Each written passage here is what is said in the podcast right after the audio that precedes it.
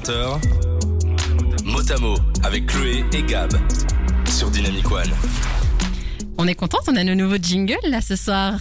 Bonsoir. Un bonsoir tout le monde, bienvenue dans Motamo. Chloé et Gabriel pour vous servir ce soir. On vous rappelle le principe de l'émission. On va vous décortiquer, on va vous expliquer au maximum, vous donner un maximum d'informations, un maximum d'outils aussi, de ressources euh, sur un syndrome, une pathologie, un souci de santé. Euh, on essaye d'avoir un thème par mois. On a clôturé euh, il y a pas longtemps les troubles du comportement alimentaire. Et là, on a on n'est pas à la fin du mois, il nous reste encore une émission, mais on voulait quand même faire une émission spéciale. Exactement. Comme vous le savez, nous sommes au mois d'octobre et euh, ben, c'est le mois de la sensibilisation de la lutte contre le cancer du sein. Pour cette campagne Pink October ou Octobre Rose, vous qui nous suivez en live, vous avez pu remarquer que nous avons chacune une touche de rose à cette occasion. Même dans les cheveux, Gabriel. Ah non, bah du coup non, j'ai failli, mais, je... Mais je parlais du chouchou. ah oui, le chouchou, pardon. tu n'as pas poussé jusqu'à la coloration, mais le Non. chouchou, j'ai failli faire la coloration, mais j'ai pas eu le temps. c'est pas grave, la prochaine fois. Oui. Euh, on a aussi une invitée avec nous, le docteur Véronique Debien. Bonjour Véro. Je me permets de t'appeler Véro, on se connaît. hein. Oui, oui, tout qu'on se connaît, tu peux. Bonjour, merci de m'inviter. Mais merci à Merci toi d'avoir accepté. Euh, Véronique, tu es oncologue et chercheuse à l'Institut Jules Bordet. Euh, Est-ce que tu peux nous dire un petit mot sur toi? Volontiers. Donc, euh, je suis Véronique, je suis médecin, spécialiste en, en oncologie médicale et j'ai aussi une formation de chercheuse vu que j'ai fait un master 2 en recherche. Et je suis actuellement en thèse et je travaille comme research fellow à l'Institut Jules Bordet. Oui, on utilise beaucoup de termes en anglais à l'Institut Jules Bordet. Euh, Véro et moi, on se connaît parce que je travaille aussi à l'Institut Jules Bordet dans la recherche. Euh, c'est pour ça que je me suis permise de t'inviter. Euh, Qu'est-ce que j'allais dire? Euh, On est habillé en rose, nous sommes en octobre, et en fait, nous allons mettre à l'honneur le cancer du sein ce soir. Et c'est important. Oui, pardon. Le cancer du sein, c'est la première cause de mortalité par cancer chez les femmes. En quelques chiffres. En Belgique, chaque année, plus de 10 000 nouveaux cas de cancer du sein sont diagnostiqués. Mondialement, 2,3 millions de personnes en sont touchées. C'est le cancer le plus courant. 1% des personnes touchées sont des hommes et c'est important de le souligner. Euh, une femme sur 8 est à risque de développer un cancer du sein, mais c'est aussi quasi 9 femmes sur 10 qui guérissent de leur cancer. D'où l'importance de cette campagne de sensibiliser, de partager un maximum d'informations, ce qui est aussi le, but de, de cette émission. Euh, Véro, on a une première question pour toi. On se demandait, est-ce qu'il y a une différence entre oncologue et cancérologue? Alors, Chloé, vous n'êtes pas les seuls à poser la même- cette question. hein. Effectivement, il n'y a aucune différence entre oncologue et cancérologue. Oncologue, c'est un mot qui prend une racine d'un mot grec, mais ça veut dire exactement la même chose. Et alors, on, on en avait discuté, il y avait aussi euh, chimiothérapeute. Ah, alors ça, un terme que les oncologues n'aiment pas du tout. Ah bon Est-ce que tu peux nous dire pourquoi ils n'aiment pas qu'on les appelle comme ça? Est-ce que c'est faux de les appeler comme ça? On fait pas que de la chimiothérapie, je vais vous expliquer pourquoi. D'accord, on, on tease un peu là, on aime bien, hein. on prend ses aises. Si vous avez des questions pour euh, Véronique ce soir ou si vous avez des remarques à faire, des témoignages à partager, n'hésitez pas à nous envoyer des petits messages euh, sur le site de dynamicone.be, juste en dessous de la vidéo que vous voyez, ou bien même euh, répondez à nos- notre story sur euh, Instagram. On, on a nos téléphones avec nous. On a peut- nos téléphones avec nous, Dynamic One euh, BE. Oui, ça? c'est ça. Exactement. De 20h à 22h le jeudi, c'est Motamo avec Chloé et Gab sur Dynamic One. Mot à mot, jusque 22h, on vous accompagne. On parle cancer du sein, mais le cancer du sein. On parle melon, pastèque, mandarine et tout autre fruit. Donc, votre poitrine, vos boobs. En ce mois d'octobre, on se devait de faire une émission spéciale sur le cancer du sein. Il n'y a pas un, mais plusieurs types de cancer du sein. On entend HER2 positif, type triple négatif. Véro va nous aider à y voir un peu plus clair, mais d'abord, de quoi sont faits les seins Alors les seins, ce sont un ensemble de glandes, de graisses et de tissus. Les glandes, dont les lobules, produisent en fait le lait. Les canaux transportent ensuite le lait jusqu'au mamelon. Les seins sont aussi faits de graisse et aussi de tissu qui protège les canaux et le lobule et donne en fait sa forme au sein. Et alors, comment commence le cancer du sein du coup? Alors, on a fait des recherches. Au départ, une cellule cancéreuse va se mettre à croître. C'est lent, c'est invisible, mais à un certain moment, ça va être détectable, soit par une imagerie à partir de quelques millimètres, ou alors ça va être tellement grand que ça pourra se voir à main nue ou à œil nu. Il faut généralement plusieurs années avant que ça devienne visible visuellement ou par palpation, d'où l'importance du dépistage. On en parlera plus tard dans l'émission. Alors Véro, est-ce qu'on a bien bossé? Est-ce qu'on a dit des bêtises? Est-ce que tu veux donner davantage d'informations par rapport au cancer? Alors vous avez bien bossé, bravo les filles. yes, une gommette. Une gommette, voilà. Euh, mais avant tout, il faut comprendre, comprendre que la cellule cancéreuse, c'est la cellule de notre propre organisme. C'est-à-dire que c'est des cellules que nous avons tous et toutes, qui vont déconner à un moment. Donc ils vont avoir une certaine anomalie, ce qu'on appelle des mutations au niveau de leur euh, ADN. Mais ces mutations ne vont pas faire en sorte que la cellule soit éliminée par notre système immunitaire, mais ils vont lui donner des avantages, comme par exemple de se multiplier de façon complètement anarchique ou d'avoir des capacités à envahir d'autres organes en empruntant la circulation sanguine pour donner ce qu'on appelle des métastases. Et donc, euh, lorsque ces, euh, ces anomalies sont pas tellement agressives, les cellules vont croître dans un petit foyer bien délimité. On appelle ça des tumeurs bénignes.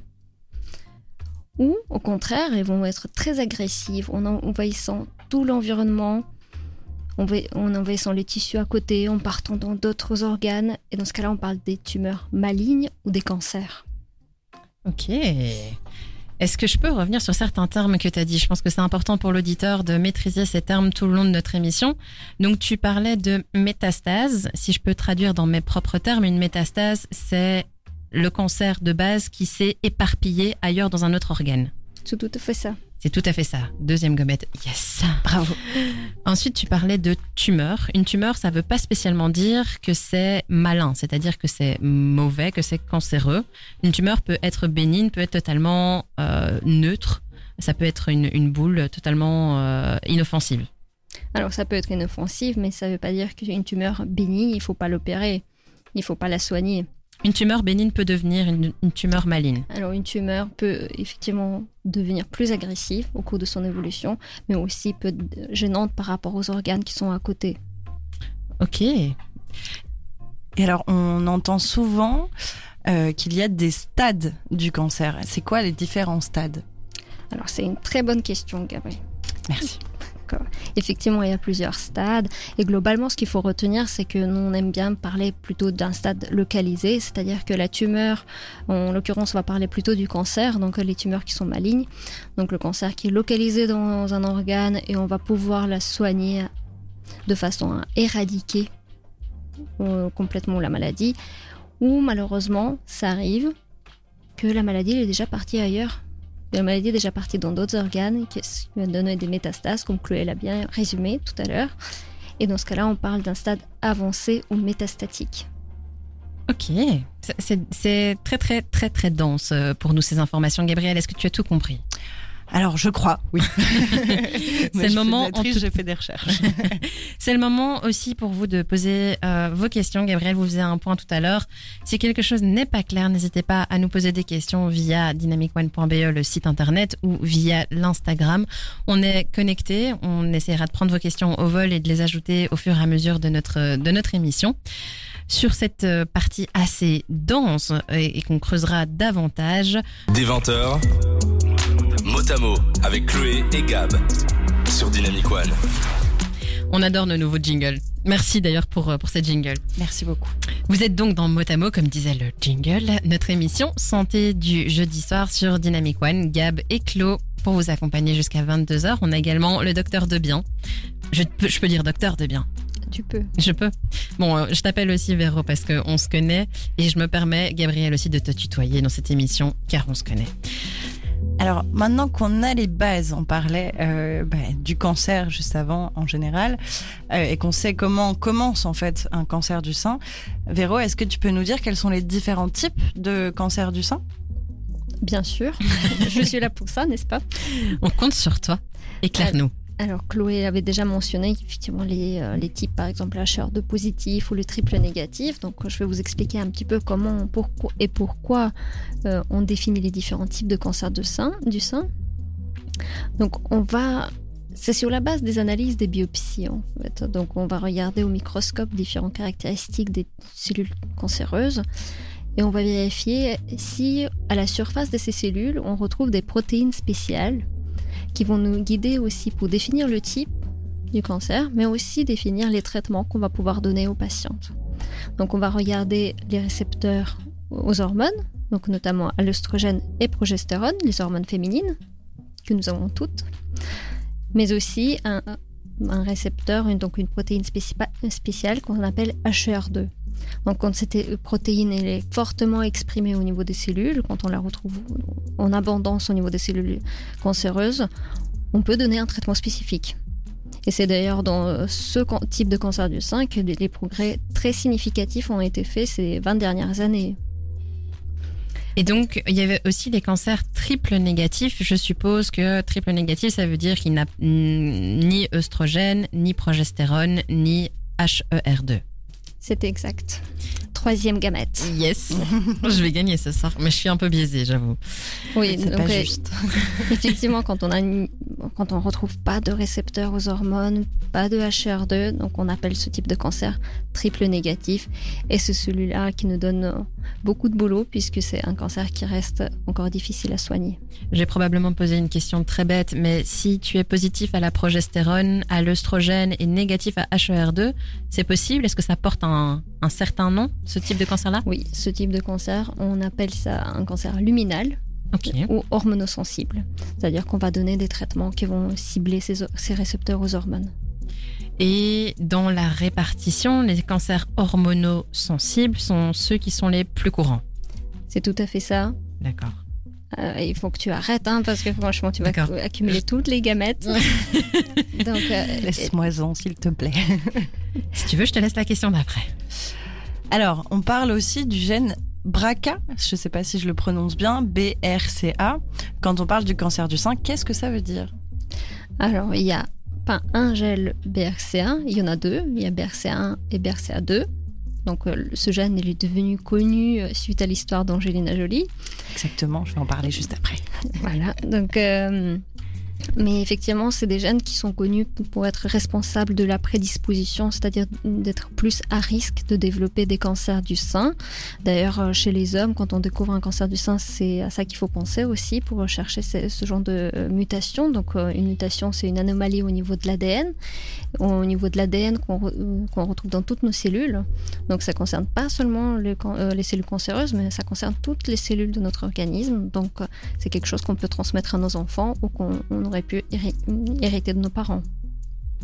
Et alors, euh, bah, juste avant, justement, tu as mentionné Angelina Jolie, qui elle a fait une mastectomie préventive. Qu'est-ce que ça veut faire en fait? Euh, Qu'est-ce que ça veut dire, pardon, une mastectomie préventive? Je crois. Mastectomie, je pense. Ah, mastectomie, pardon. Ah voilà, j'apprends des choses. Encore une gommette pour toi. on parle, le terme mastectomie est un terme assez technique. Donc, euh, il s'agit tout simplement de tout simplement, si on peut dire comme ça, mais c'est jamais très simple. Euh, les femmes décident de retirer, retirer l'ensemble du tissu mammaire, c'est-à-dire enlever euh, tout le sein. Donc ça peut être vraiment tout le sein et mamelon compris, ou avec la conservation du mamelon. Ceci permet de réduire le risque de développer un cancer par la suite. Qui est le risque, la réduction du risque est de 90 à 95% quand même. Ah oui. Et alors, euh, avant, on a aussi souligné que le cancer du sein concerne tout le monde, ce qui m'amène à la question suivante. Dans le cadre d'une euh, mastectomie qui fait partie d'un processus de transition de genre, donc pour les personnes euh, transsexuelles, est-ce qu'on a quand même des risques d'avoir un cancer du sein après cette procédure? Le risque zéro, il n'existe pas. Donc la mastectomie dans cette situation-là, il peut rester encore un peu de résidus de, la glande mammaire, donc un peu, de, un peu quelques cellules de la glande mammaire, donc le risque persiste également. Surtout si la chirurgie n'était pas complète avec la préservation du mamelon, par exemple. D'accord. Est-ce qu'on préconise une mastectomie quand on a ce gène BRCA 1 ou 2 C'est quelque chose qui est fait euh, souvent? Alors, c'est d'abord à la patiente de décider. Mais du coup, vous, en tant qu'oncologue, vous le conseillez à la patiente en disant, voilà, si vous le faites, ça réduira de 90 à 95% vos, le risque de développer un cancer du sein? Nous, on donne l'en- l'ensemble d'informations, c'est-à-dire qu'on va expliquer effectivement qu'il y aura une réduction de risque par rapport au cancer du sein. Mais c'est la patiente vraiment de décider de prendre cette décision qui n'est pas anodine puisque les diagnostics de ce genre de mutation est fait souvent à la jeune. Donc il pourra avoir un impact sur la vie sociale, la vie familiale de cette femme. Mais il faut aussi savoir que les gènes BRCA sont aussi en lien avec d'autres types de cancers, comme notamment le cancer de l'ovaire, pour lequel le dépistage il n'est pas aussi développé que pour le cancer du sein. En fait, tout simplement, il n'y en a pas. Il n'y a pas de méthodologie de dépistage.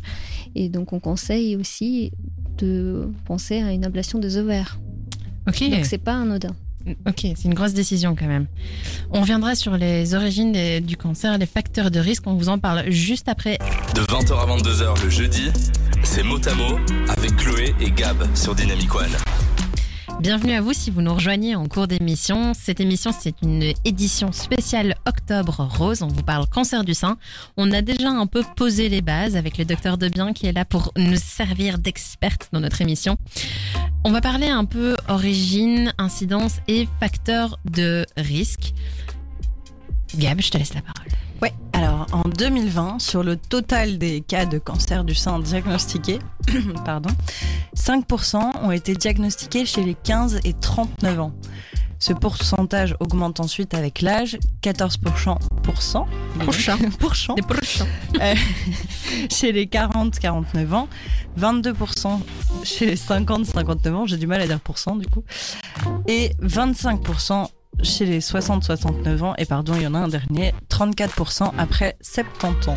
Alors, si vous n'aimez pas trop les chiffres, ce qu'il fallait comprendre, c'est que le pourcentage augmente avec l'âge. Si on traduit ça d'une autre manière, c'est aussi dire qu'une patiente sur 5 a moins de 50 ans et une patiente sur 3 a plus de 70 ans. Depuis 2020, évidemment, ce nombre de cas ne fait que augmenter. Oui, d'ailleurs, euh, je reviens sur les 5% de diagnostics chez les 15 à 39 ans, c'est énorme. En fait, si je fais le calcul avec ce qu'on a dit plus tôt, ça fait plus de 500 femmes diagnostiquées en Belgique. Je pense que c'est important de le souligner parce que moi, quand j'ai préparé l'émission, j'ai écouté et regardé pas mal de vidéos de témoignages et je suis arrivée au constat que beaucoup de jeunes, de jeunes euh, femmes, la plupart du temps, ne sont pas prises au sérieux, même par des professionnels de santé, parce qu'on pense souvent à tort, et moi y compris avant euh, de découvrir tout ça, bah, que ce cancer ne concerne pas les jeunes femmes en fait. Qu'est-ce que toi t'en penses, euh, Véro? Alors déjà de façon générale, il faut que ça sorte de la tête. Le, le cancer c'est pas une maladie des vieux. Effectivement, la plupart du temps c'est des personnes qui sont plus âgées, mais ça peut concerner les personnes à tout âge. Et pour le cancer du sein, ce que je pourrais mentionner aussi, c'est que les facteurs de risque qui sont aussi en lien avec l'exposition aux hormones, et donc probablement nos modes de vie aussi qui ont changé ces dernières années avec plus de séd- sédentarité, avec euh, la consommation différente, font que on nous sommes plus exposés à ces facteurs de risque et donc euh, plus à risque aussi de développer ce genre de cancer même plus tôt. D'accord. Donc d'où l'importance de sensibiliser aussi les professionnels de santé comme euh, les médecins généralistes en ville à ces pathologies. On espère que l'émission servira aussi à éveiller euh, aussi bien nos auditeurs que les médecins potentiels qui nous écoutent, médecins traitants. Je fais une petite parenthèse d'ailleurs. L'Institut Jules Bordet nous écoute ce soir. Il y a Justine et Yanis qui nous ont envoyé un petit message. Euh, petit message du soir. Bonsoir d'une collègue. Vous êtes au top, Chloé Véronique. Et- Merci Justine. Et Yanis qui dit métastase du grec, je ne sais pas le lire parce que c'est en alphabet grec, égale exister ailleurs. Excellente émission les filles, félicitations. Merci beaucoup. Le grec, il est partout. Pour revenir sur les facteurs de risque, vous l'aurez compris, l'âge est un premier facteur de risque, mais pas que, puisque ça atteint aussi les, jeunes. Euh, les mutations génétiques, t'en parlais tout à l'heure, euh, du gène BRCA. Donc, on, si on a ce gène, on a une prédis- prédisposition à développer un cancer du sein. C'est un des premiers facteurs de risque. Ensuite, on parle de l'histoire reproductive. T'en as touché un mot. L'histoire reproductive, c'est en fait la période durant laquelle on est exposé à des hormones. Donc, euh, au plus on a de cycles menstruels, au plus tôt on a ses règles, au plus tard on a la ménopause, au plus on augmente notre risque d'avoir un cancer du sein. Si j'ai bien compris. T'as très bien compris, effectivement. Donc l'exposition aux hormones, c'est un des facteurs principaux, en fait pour développer un cancer du sein, surtout hormonosensible. Et donc toute exposition aux hormones, notamment nos propres hormones que nos ovaires vont sécréter tout au long de notre vie, est un facteur de risque. Et les grossesses, ça permet de diminuer ce nombre de cycles menstruels et donc nous protège de cancer. Est-ce que je, peux faire le lien Au plus on a d'enfants, au, au- au plus on diminue le, le risque de développer un cancer du sein? Exactement, c'est-à-dire les femmes qui n'ont pas d'enfants ou qui ont des grossesses tardives, au-delà de 30 ans, elles sont plus à risque de développer un cancer du sein. Bon bah je suis dans la merde. Ça c'est dit. Alors, bah, je rebondis parce que tu, tu viens de parler des grossesses tardives. Euh, bah, Il y a d'autres facteurs euh, de risque euh, pour le cancer du sein. C'est le fait déjà d'avoir des seins d'une densité importante, euh, ce qui est généralement, généralement le plus le cas chez les jeunes patientes. Si je me trompe pas, c'est parce que les seins sont gorgés d'eau Non, c'est pas ça du tout. J'ai pas de gommette. C'est pas tout à fait ça. C'est pas tout à fait ça. euh, oui, effectivement, c'est plutôt chez les femmes jeunes. euh, Les seins sont plus denses. D'ailleurs, parfois à la mammographie, on a plus du mal à voir euh, les images. Il y a aussi l'histoire familiale de la patiente qui est liée au cancer du sein ou au cancer des ovaires, c'est-à-dire est-ce que euh, on a des antécédents en fait euh, de cancer dans la famille? Donc il y a aussi évidemment les, enfin, comme je disais, les traitements antécédents qui incluent les traitements hormonaux, donc tout ce qui est pilule, euh, j'imagine stérilet hormonal aussi. En fait, toute- toute l'exposition aux hormones, donc que ce soit la pilule pour les femmes jeunes ou le traitement hormonal substitutif pour les femmes plus âgées. Donc on pense notamment à nos mères, par exemple. Voilà, mais aussi tous les autres pseudo-oestrogènes qu'on peut trouver dans les produits chimiques, donc euh, dans les plastiques. Donc euh, comme le bisphénol, par exemple, qui est euh, connu comme un, un ce perturbateur. bisphénol. Voilà. Donc, qui sont connus comme des perturbateurs endocriniens, n'est-ce pas? Et donc, euh, ils sont des pseudo-oestrogènes et qui sont aussi, qui vont augmenter aussi le, le risque. Et alors pour réduire le risque, Chloé, qu'est-ce que tu peux nous dire? Pour réduire le risque, il y a plusieurs choses à faire et une des premières choses sur laquelle je suis tombée, c'est pratiquer une activité physique. Alors pour ceux qui me connaissent, j'embête tout mon entourage et je mets une pression énorme. J'en ai mis à Véro d'ailleurs. Oui, oui. Euh, pour ceux qui ne font rien ou ceux qui ne font pas assez selon moi. Bon, après, euh, chacun est libre de faire ce qu'il veut, mais il y a d'office un sport qui existe et qui vous convient, que ce soit euh, de la danse, de la marche, du tir à l'arc, de la pétanque, du curling, de la boxe, euh, du saut à la perche, ce que vous voulez, mais bougez. D'ailleurs, Gab, on en parlait, euh, quand est-ce que tu viens courir avec moi? Jamais. Il me semblait bien, oui. Mais par contre, je viens danser avec toi quand tu veux. Mais ça compte, ça compte. Euh, une deuxième chose, c'était consommer de l'alcool avec sagesse, comme ils disent dans les publicités pour les euh, shops ou pour les spiritueux. L'acteur, euh, l'acteur, l'alcool est un facteur de risque énorme. J'ai fait un beau, euh, Un combiné de, de ouais. deux mots. Un raccourci. C'était très bien. Un- une troisième chose sur laquelle on peut influencer, c'est le tabac. La cigarette, c'est arrêter de fumer ou en tout cas ne pas commencer sans vouloir viser quelqu'un dans cette pièce. Et dormir assez. Alors, il est recommandé de dormir minimum 8 heures par nuit. Euh, Tu, tu me vises pour la cigarette, mais je pense qu'on peut te viser pour celle-là. Voilà, tout le monde saura que je ne dors pas beaucoup. Il y a plein de choses à faire dans la vie. Hein. Mais donc, tout ça peut se résumer euh, par avoir une bonne hygiène de vie de manière générale. Et du coup, si on parle de bonne hygiène de vie, j'imagine que ça passe aussi par l'alimentation. J'ai entendu dans un témoignage que manger du sucre, c'était mauvais euh, pendant un cancer. Est-ce que c'est vrai que les cellules cancéreuses se nourrissent de sucre, Véro? Alors, c'est vrai et pas tout à fait vrai parce que nous avons toutes nos cellules de notre organisme, elles ont, besoin du sucre. Mais les cellules cancéreuses sont tellement actives, euh, elles sont occupées à se proliférer, à croître, donc elles ont besoin plus d'énergie que le reste de notre organisme. Donc effectivement, elles vont capter, elles vont capter plus de sucre. D'ailleurs, c'est la base de certaines imageries que Chloé, Chloé connaît certainement. Oui. Donc, euh, mais no- le reste de notre organisme a aussi besoin de sucre. Donc, euh, enlever le sucre, mais quand on parle du sucre, il faut bien faire attention. C'est pas le sucre que vous mettez dans votre café ou la sucette. Hein, c'est euh, les céréales, les pâtes, les fruits. Donc, enlever ce genre de sucre, ça sera délétère pour l'organisme, surtout quand il est mis, mis à l'épreuve dans le combat contre le cancer avec les, les traitements qui peuvent être agressifs. Donc, il faut pas se pénaliser. Ben oui, merci beaucoup. Je refais juste un petit point rapide euh, sur les messages qu'on a reçus sur le site internet de dynamicone.be. N'hésitez pas à en envoyer d'ailleurs des questions, des réactions. Euh, parce que j'ai dit que Jules Bordet nous écoutait, mais j'ai cité que deux personnes. Donc Tabata s'est euh, fâchée et elle a dit moi aussi je vous écoute, je vous écoute les filles. Vive IJB, donc Institut Gilles Bordet. Très bien, une gommette pour toi du coup Gab. Ça y est, ma première gommette. On a aussi un message de Laurence Buisseret, qui est très intéressant, qui nous dit Très chouette votre émission en ce mois d'octobre rose. Un message à vos auditrices. N'hésitez pas à prendre rendez-vous pour une mammo de dépistage et si vous souhaitez participer à une étude qui évalue la meilleure stratégie de dépistage, l'étude MIPEBS. MyPeps. MyPeps, pardon, j'avais pas. Euh, recrute des femmes de 40 à 70 ans et compare un dépistage personnalisé versus les recommandations standards. L'étude est accessible dans plusieurs centres en Belgique. Effectivement, j'en parlerai peut-être tout à l'heure de, de cette étude-là. Euh, je vous propose de faire une pause musicale sur ces messages de l'équipe de Bordet en force. Des 20h, Motamo avec Chloé et Gab sur Dynamic One. Et donc dans Motamo, ce jeudi, on parle Octobre Rose. Octobre Rose, on voit la Tour Eiffel, l'Empire Still Building, même la Grand Place en rose. D'ailleurs, la, la ville a obtenu, tu me disais, un, un label Ville Oui. Rose? Le label Ville Rose, euh, parce qu'ils se sont associés avec euh, une association Think Pink, euh, dont je vous parlerai vers la fin de l'émission. Super. Mais donc tout ça, c'est joli et ça sert à faire parler, qui est un peu le, le but de la campagne, en parler davantage du cancer du sein. C'est une campagne qui existe depuis 1985 et tous les ans, on essaye de sensibiliser euh, la population du 1er au 31 octobre. Nous sommes le 27 octobre, nous sommes encore dans les délais pour pouvoir vous en parler davantage, davantage. Donc l'objectif de la campagne, je vous le disais, c'est d'informer, mais aussi de mobiliser, de briser les tabous. Il faut parler du cancer du sein et surtout encourager les femmes à prendre soin de leur santé.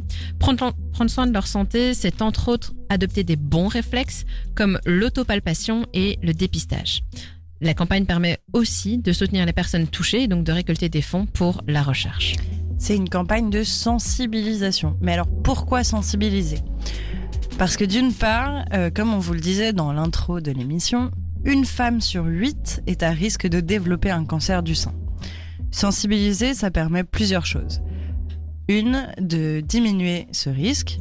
Et deux, de détecter de plus en plus tôt une tumeur et donc de commencer une prise en charge rapidement. Et enfin, en trois, augmenter les chances de survie. Et on parlait de palpation, autopalpation ou palpation assistée, je dois pas vous faire un dessin. Euh, L'examen de nos boobs, de notre poitrine, c'est tellement important. C'est rapide, c'est pas si compliqué et ça permet de détecter un éventuel cancer à un stade précoce. Alors vous allez me dire, mais comment, qu'est-ce qu'on doit regarder? Eh ben, voici une petite liste de signes visibles que vous pouvez reconnaître. Tout d'abord, une variation de la taille de vos seins ou de la forme. L'apparition d'une boule qui est palpable. La rétrac- rétractation de la peau ou du mamelon, c'est-à-dire que le mamelon rentre vers l'intérieur. Il y a aussi un épaississement anormal de la peau, des rougeurs, des veines apparentes ou euh, même un écoulement au niveau d'un mamelon. Personne d'autre que vous ne connaît mieux vos seins, ou bien peut-être votre partenaire, si. Euh, D'ailleurs, c'est parfois euh, eux ou elle, ou elle ou eux, qui remarquent quelque chose qui cloche, en fait, pendant la palpation. Tout à fait. Moi, j'ai déjà eu des cas, effectivement, où les patientes, c'est leur euh, compagnon en fait, qui avait remarqué qu'il y avait quelque chose qui a changé. En fait, le sein, il est plus le même. Et c'est comme ça qu'on diagnostiquait un cancer du sein. Merci aux partenaires aussi de contribuer à cette sensibilisation et à ce détectage, euh, ce dépistage précoce du cancer du sein. Euh, Est-ce que l'autopalpation suffit, Véro? Alors, l'autopalpation, c'est- mais ça suffit pas à elle seule. Donc, euh, effectivement, c'est quelque chose de facile à faire. Vous pouvez le faire tous les jours si vous voulez. Mais bon, on, a dépend. parfois autre, autre chose à faire. Mais c'est très facile à, à le faire. Mais je, euh, je conseille en général de le faire quand vous prenez votre douche. Par exemple, vous levez le bras, vous, quand vous sortez du- de la douche, pour regarder dans le miroir, pour regarder s'il n'y a pas quelque chose qui a changé. Quand vous allez vous coucher, par exemple, aussi, donc vous prenez deux doigts, vous le mettez à plat et vous faites des mouvements circulaires pour regarder, pour tâter les seins de deux côtés, mais aussi il faut pas oublier de bien regarder sous les selles et bien remonter jusqu'à la clavicule. C'est ça sur lequel je voulais euh, appuyer, c'est qu'on ne parle pas juste du sein en lui-même, on doit vraiment aller jusque en dessous de la clavicule et alors jusqu'en dessous de la région axillaire, j'ai appris un nouveau terme, c'est-à-dire en dessous de, de l'aisselle ou bien voir s'il n'y a pas de, de boule là, parce qu'en fait on a une... Les, la chaîne de nodules, non, de... Des Ah, ganglions. des ganglions, je vais y J'ai failli arriver. dire, j'ai failli avoir une gommette, je suis très déçue. T'aurais dû. Parce que là, j'étais en train de mince le mot. Euh, qui, va, qui passe par là. Donc, du coup, c'est un bon indice aussi d'aller jusque-là pour se palper. Euh, perso, se palper, on vous en parle. Peut-être qu'un visuel, c'est peut-être plus pratique. Moi, je suis tombée sur un visuel de la marque de lingerie Lounge Underwear qui met en scène des femmes euh, ayant eu un cancer du sein ou qui ont un cancer du sein. Euh, et donc, on voit des femmes avec euh, ayant eu des mastectomies partielles ou totales euh, qui se palpent et on vous liste les étapes et on vous montre comment faire subtilement sans montrer de téton puisque si on montre un téton sur Instagram, on est censuré. Eh bien, cette vidéo-là, pour moi, en tout cas, elle était assez parlante et assez bien expliquée, assez bien foutue, ouais. Je voulais revenir sur autre chose. En Belgique, les mammographies, c'est une fois tous les deux ans pour les femmes de plus de 50 ans. Mais pas pour les moins de 50 ans, ni pour les moins de 40, ni pour les moins de 30. Par contre, dès 25 ans, on vous conseille d'être suivi par un ou une gynécologue régulièrement et au moins une fois par an. Ce rendez-vous annuel permet une palpu... une J'allais dire une palpitation, c'est pas ça, une palpation euh, par un professionnel de la santé, mais vous êtes ceux qui connaissez le mieux vos seins quand même. Euh, donc à vous de toucher ma mère. Si vous détectez en tout cas quelque chose de suspect, on vous proposera de réaliser une mammographie mammaire. Beaucoup de M, pas facile à dire. On vous en parlera davantage dans la seconde partie. De 20h à 22h le jeudi, c'est mot à mot avec Chloé et Gab sur Dynamic One. Bienvenue, re-bienvenue. Euh, mot à mot, on vous parle de Octobre Rose. Euh, on parlait justement de, des visites régulières chez le gynécologue pour avoir un- une palpation. Tu voulais rajouter quelque chose, je pense, Véro euh, Oui, oui, oui, comme euh, Gab a euh, dit à juste titre, qu'une consultation chez gynéco à partir de 25 ans, c'est une fois par an. Franchement, c'est pas très compliqué, les filles. Donc, euh, prenez soin de vous. Mais il n'y a pas que la palpation de ma mère, mais il y a aussi le frottis, donc pour euh, dépister un cancer du col de l'utérus. Donc, allez-y. Franchement, prenez votre rendez-vous. C'est important de prendre soin de sa Je santé. l'ai fait demain matin dès que je me réveille. Moi, j'ai pris un rendez-vous en décembre. À chaque fois, je suis limite. Je me dis, mince, il faut encore que je le fasse. Je le fais vraiment à la limite de la fin de l'année. euh. En fait, je dis ça, mais j'ai même pas 25 ans, donc euh, c'est pas très grave. Non, mais tu vas le faire, en fait. Et Je rigole évidemment. Bien sûr. Il faut, Je il faut prendre rendez-vous. On entame notre deuxième partie, euh, vivre avec son cancer du sein. Et pour commencer cette partie, ben, comment poser le diagnostic? Pendant le dépistage, on fait une mammographie. La mammographie mammaire, c'est l'examen de référence. Grâce à ça, on peut voir des tumeurs de petite taille invisibles à l'œil nu ou à la palpation. Donc essentiel au dépistage. Mais qu'est-ce que c'est? En fait, c'est une radiographie de votre sein, une image de l'intérieur de votre sein, obtenue par des rayons X. Généralement, comment ça se passe? Ben, On fait un examen clinique, une palpation par un professionnel de la santé, un oncologue, un gynécologue. Et ensuite, la patiente reste debout, torse nu. Le sein euh, va ensuite être comprimé entre deux plaques. Je pense qu'on fait un sein à la fois euh, pendant quelques instants. Alors certes, ce n'est pas agréable. Vous pouvez imaginer d'avoir un sein coincé entre deux plaques, ce n'est pas agréable, mais ça reste indolore, rassurez-vous. Les mammographies sont faites au dépistage, donc chez des personnes qui n'ont a priori pas de symptômes, mais on peut aussi faire des mammographies pour des patientes pour confirmer un diagnostic chez des patientes qui présentent un symptôme. Euh, quand on a une anomalie qui est découverte à la mammographie, ça peut être bénin. C'est ce qu'on disait tout à l'heure, bénin, c'est-à-dire qui est inoffensif pour euh, votre organisme, sans conséquences graves, donc ne vous alarmez pas si on trouve une petite masse à la mammographie. Il y a euh, une autre méthode de dépistage, c'est l'échographie mammaire. On parlait de la mammographie et maintenant il y a l'échographie. Donc l'examen, c'est un complément en fait de cette mammographie mammaire. Elle est faite dans le cas où les seins sont trop opaques ou denses. Euh, on en parlait tout à l'heure, c'est l'erreur que j'ai fait. La gommette qu'on m'a enlevée. si la patiente est enceinte aussi, on fait plutôt une échographie pour éviter les radiations ou alors pour préciser une anomalie qu'on a vue à la mammographie. Une, une échographie, elle peut servir aussi à guider le médecin pour un prélèvement.